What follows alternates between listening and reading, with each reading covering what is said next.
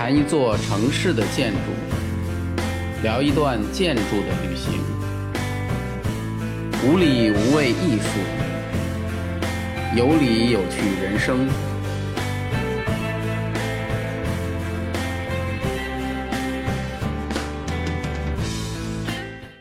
大家好，我是建筑师高强。啊，大裤衩是一个有内涵的建筑。嗯，这句话大家不要瞎想。这句话啊，说的就是它有内涵。首先呢，这个大裤衩的造型是怎么来的呢？库阿斯解释，这并不是一个完全出于形式的需要而产生的。啊，你听到这句话，你觉得这可能吗？但他真的是这样去解释的。开始构思的时候呢，他们发现央视大楼如果做成一个环形建筑，会更容易组织它的那些复杂的功能。啊，这些环形的特点就最终被确定了，因为最后，啊，库阿斯他们就在想啊，我一定要做一个环形的建筑，啊，那么就是一个环，怎么就能做成现在这样呢？当然就是由建筑师发挥了他那善于颠覆一切的本事，将这个环儿进行了扭曲、揉搓，最后就变成了现在这样的一个造型。啊，由于这是一个环形的建筑，所以后来也被称为媒体环。同时呢，这个造型。在空间上来说，它中间那个孔洞特别像一扇窗，所以被称为央视观察世界的窗口。啊，其实我觉得这个概念是非常高大上的一个概念。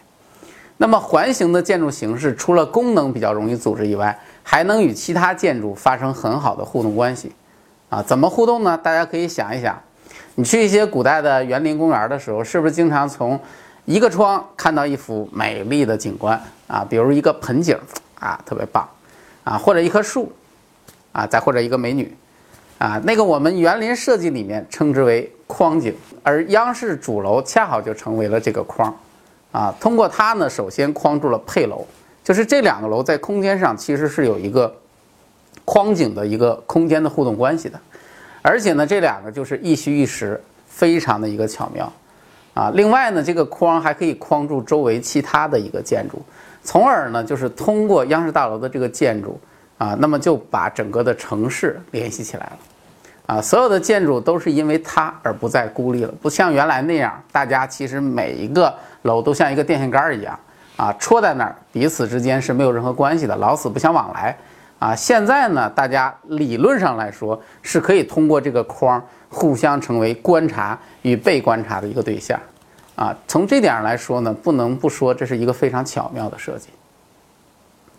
除了这个框以外，央视大楼在设计最重要的是充分表达了一个开放的思想。啊，这个想法就是要改变央视原来在大家心目当中高高在上、非常神秘的感觉。啊，本来就是嘛，其实央视就是一个媒体而已。啊，还是离我们的老百姓更近一些，不是更好吗？所以，库哈斯提出了很多表达开放意愿的一个设计思路。首先，央视大楼的悬挑的下方总共预留出了大概两万平米的一个花园，啊，这个花园按计划未来将被将向整个城市公共去开放，啊，因为如果在国外像这种项目，它下面的城市广场和花园肯定是城市的一部分。啊，当然，我们中国现在它是围墙圈起来的，也许有一天它也会打开。设计上它是要开放的，也可以为 CBD 的人们提供一个难得的休闲的场所。而当你站在花园里面的时候，你去仰视这个央视大楼，你可以感受到这栋楼、这栋建筑带给你来带给你的一个强烈的冲击。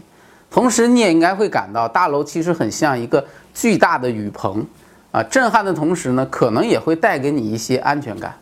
啊，通过这样的人与建筑的一个对话，库阿斯希望能够吸引你通过这个花园走进这栋建筑，通过专门的游客参观通道，你可以近距离观察一个节目的制作过程。最后，当你到达顶楼的时候，你可以俯瞰整个 CBD 的城市景观。啊，另外在顶楼还有一个特别有趣的设计，就是在主楼悬挑的一个中心，你在那个下面就能够看得到。啊，它做了三个。在一百六十米高空设计的圆形的玻璃透明地板，啊，通过这个地板，站在这个地板上的人可以看到下面的公园以行走的人，看到下面的城市的人群。当然，这个感觉也是很刺激的，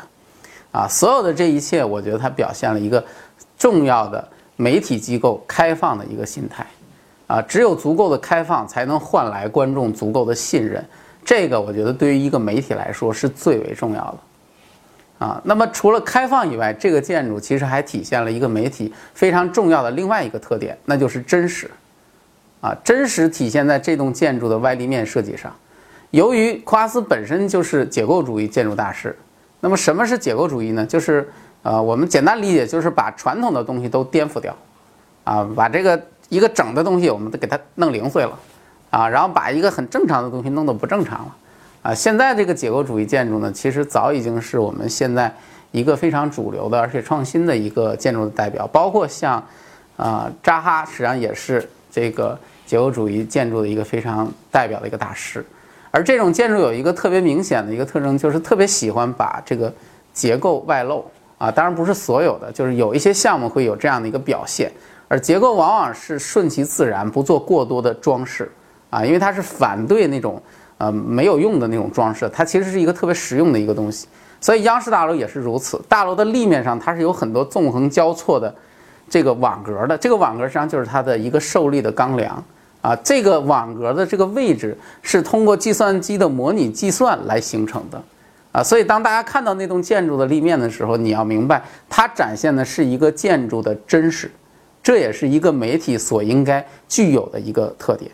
啊，也是我们所有的普通的中国人，我们希望中央电视台它去追求的一个方向。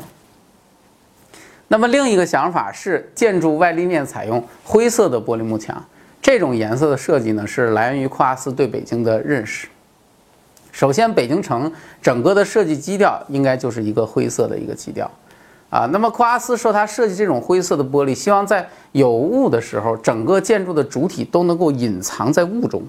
只有那些钢梁留在空中，看上去就像凝固的闪电，这个听上去好像是挺酷的啊。但是很遗憾啊，因为我有几次在雾霾很重的天气经过了央视大楼，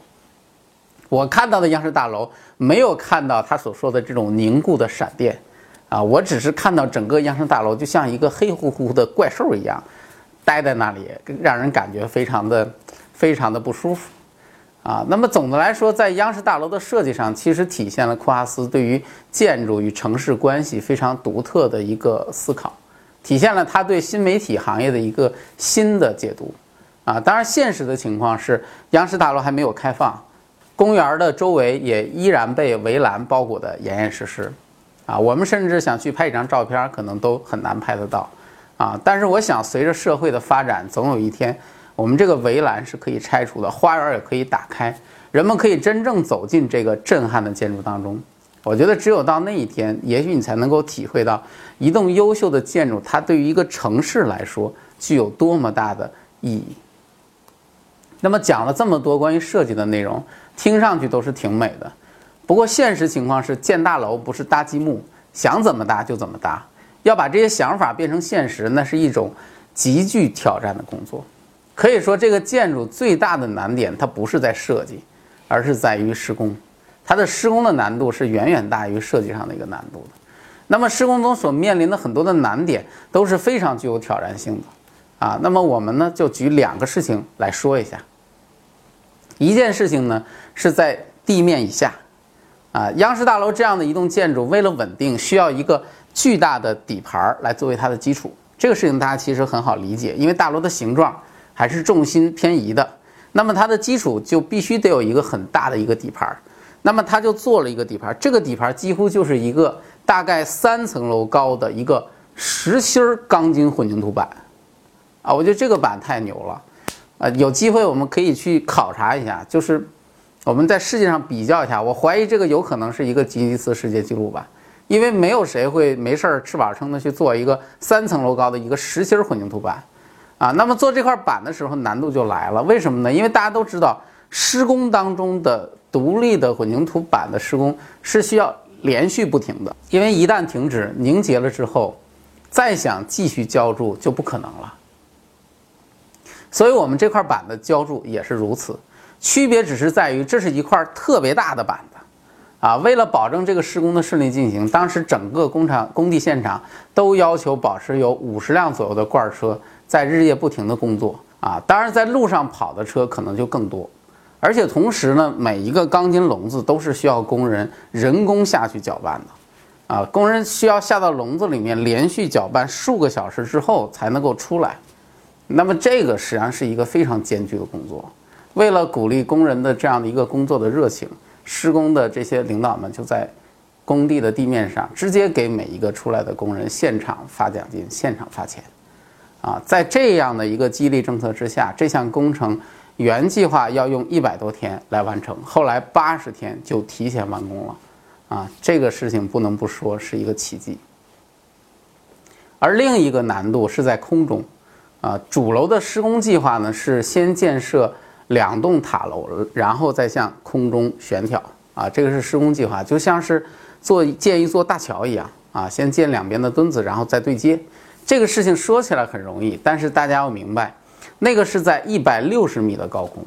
两边是悬挑六七十米，而且还是我之前已经说过了啊，施工的两栋塔楼也是倾斜的，而且建设过程当中的这个误差啊，包括建筑有可能发生的沉降啊，因为任何一个建筑它建在地面上，其实它都可能会发生一些沉降，地基嘛，地基没有不不可能非常非常的稳定，一纹丝儿不动那是不可能的。那么它发生的这种变化，其实时刻不停都有，都有严密的仪器在进行监控，而且在最后对接的时候，所有的材料还要去考虑它的热胀冷缩的一个因素，因此最后的对接就显得至关重要。那么如果出现尺寸上的误差，可能就会酿成无法挽回的一个后果啊！大家想想，如果说最后到空中去对接的时候，最后对接失败了，没有对接成功，那这个项目岂不想起来后果会很可怕？所以最后一旦对接成功之后，所有项目的人员的心啊才彻底的放下来，啊，那么我说的这两个只是其中两个，其中的两个例子而已，就是对于整个的这个施工过程啊，那么这样的一栋优秀的建筑的背后，每一栋这种建筑实际上都有无数人的心血与汗水在里面，啊，当我们很多人啊现在很多人在批评这个大裤衩这栋建筑的时候。甚至呢，在网上曾经很多人嚷嚷着要把这个建筑拆掉、炸掉，说是耻辱啊！我觉得你们是不是也应该了解一下这些背后的故事？我相信一栋建筑能够被人称为伟大，绝不会仅仅因为它有一个漂亮的造型。再美的东西，如果你天天看，也不会有感觉啊！只有有气质与内涵的，才可以让你永远对它抱一颗敬仰之心。那么俗话说得好，龙生龙，凤生凤，老鼠的孩子会打洞。建筑师的性格往往都会体现在他所设计的建筑身上。那么大裤衩这样一个个性如此突出的建筑，它的设计者又是什么样的人呢？二十一世纪世界最为重要的建筑师之一，他的爸爸呢是著名的意大利导演费里尼，当时正值著名的五月风暴，我写成了一本书，取名字叫做《大跃进》。癫狂的纽约，但是在我看来，当时的亚洲合伙人啊，被人称为建筑神童，一个年轻人，结果就和张曼玉谈起了恋爱。一个人要成功啊，当你在一行不好混的时候，最最重要的是一定要会写。